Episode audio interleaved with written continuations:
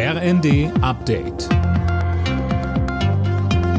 Stündlich neu. Auf den Punkt informiert. Ich bin Fabian Hoffmann. Guten Tag.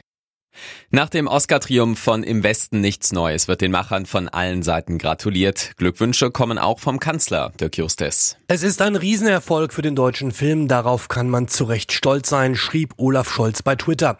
Der Film zeige gerade in dieser schwierigen Zeit, wie furchtbar und unmenschlich Krieg ist. Ähnlich äußerte sich Kulturstaatsministerin Claudia Roth. Sie ist sich sicher, dass das dem deutschen Film weltweit neue Bedeutung verschaffen wird. Im Westen nichts Neues war bei der Oscar-Gala viermal ausgezeichnet worden, unter anderem als bester internationaler Film. Innenministerin Faeser will das Waffenrecht nach der Amoktat in Hamburg mit acht Toten so schnell wie möglich verschärfen. Wer eine Waffenbesitzkarte beantragt, soll in Zukunft auch ein psychologisches Gutachten vorlegen müssen. Der Täter soll psychische Probleme gehabt haben. An den Flughäfen in Berlin, Hamburg, Hannover und Bremen sind für heute nahezu alle Starts gestrichen worden. Grund sind Warnstreiks unter anderem beim Sicherheitspersonal. Insgesamt rechnet der Flughafenverband ADV mit knapp 100.000 betroffenen Passagieren.